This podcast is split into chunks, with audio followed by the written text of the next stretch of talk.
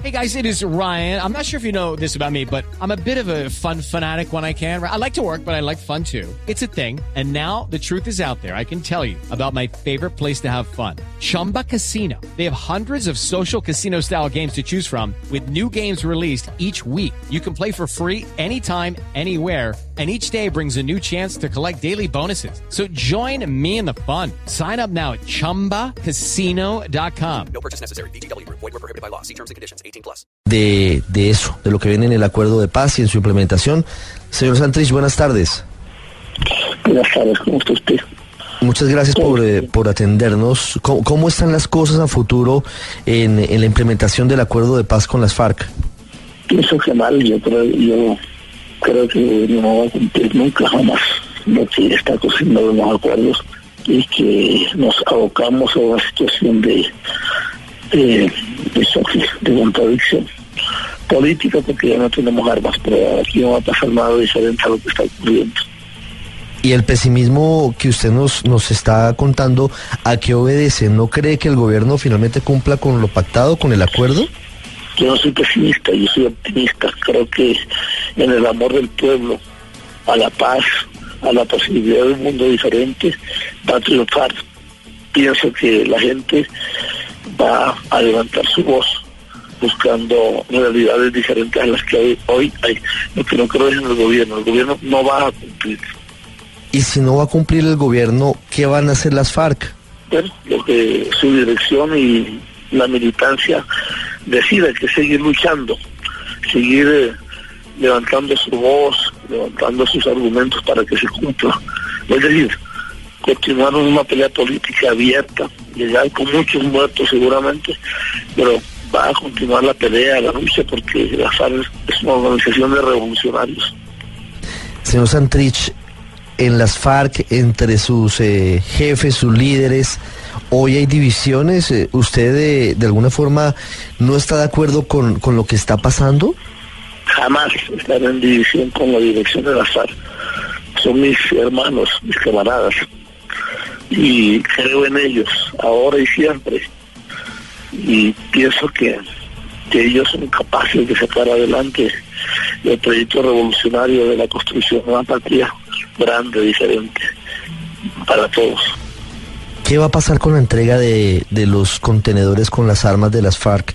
Según nos eh, escuchábamos a Rodrigo Granda, esto podría demorarse por, por el retraso en la aplicación de las amnistías y de los indultos.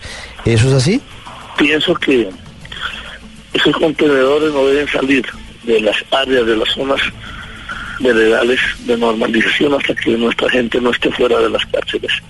El gobierno ha asumido un acto infame de distracción y de incumplimiento, dejando a nuestra gente, a más de dos tercios de la gente en las cárceles. ¿Y cuándo se completará ese proceso? ¿Faltan muchos hombres de las FARC por recibir esas amnistías y esos indultos? Faltan 2.300 que deben salir antes de, del primero de agosto. Si no salen, yo pienso que las FARC no deben dejar que los contenedores de armas salgan de sus zonas. Así nos maten a todos. Sí, señor Santrich. Es, una, es, eh, es decir. Es decir, solamente debería permitirse eso en caso de que de que se apliquen todas las amnistías y los indultos, es decir, con base en eso, una vez se aplique esto, podrían salir los contenedores de las zonas veredales. Sí, eh, hemos dado, dado mucha muestra de buena fe, de buena voluntad, de querer la paz, pero pienso que es mejor morirse a ser indignos. Eso es lo que yo creo. Si los contenedores salen, nuestra gente queda presa por siempre. Pienso que si nuestra gente no sale, tampoco los, los contenedores deben salir. Y si salen, que salgan después de una ardua guerra, de, de un arduo conflicto, de un arduo combate por la dignidad. ¿Hay alguna posibilidad de que, de que esto, a pesar de que ha avanzado tanto, hablo del acuerdo del Teatro Colón, de las negociaciones de paz, se llegaran a frustrar por este asunto? Claro, que hay muchas posibilidades de que el gobierno no cumpla. Pienso que en este momento el acuerdo es una mierda. Si no hay solución de cosas simples como la salida y la amnistía de nuestra gente, no hay solución de nada. Quiero hacerle dos preguntas finales, eh, señor Santrich. La primera tiene que ver con eh, lo que ha dicho en las últimas horas el comisionado Jaramillo en el sentido de que el 15 de agosto deben estar fuera de las la zonas veredales. siempre lo ha sido. Pero el- de- permítame le pregunto por un punto en particular. Dice él que el 15 de agosto deben salir todos los menores de edad de las FARC de las zonas veredales. ¿Cuántos menores quedan? No, eso es un distractivo de, de ese personaje oscuro, fatal, que no ha ayudado a nada en la paz. Ha sido una destrucción total, se hizo Jaramillo. Eso, eso es un sofisma. No hay menores de, de, de las filas de la FARC. Ya, que no sea mentiroso, que no sea cretino. Es un, un tipo oscuro y fatal para la paz de Colombia. ¿Y ya entregaron todos los menores de edad? ¿Todos los menores ya salieron? todo el mundo está afuera de, del campamento y sitios. Bueno, están nuestros hijos en manos de sus madres. Señor Santrich, a pesar de que, de que salió adelante el acuerdo de paz, ¿usted considera que Sergio Jaramillo no fue una ayuda, sino que fue un obstáculo? Siempre es un obstáculo, siempre. Ese tipo no tiene que ver con la paz, sino con la guerra. Sí, con todo el respeto le, le pregunto esas palabras, esos calificativos, eh, en lugar de ayudar a la reconstrucción de, de algún tipo de concordia, ¿no lo que hacen es distanciarlo? Tipo no ayudan para la paz, nunca van a ayudar. Ese es un estúpido total, se lo reitero. Sergio Jaramillo es la obstrucción a la paz de Colombia.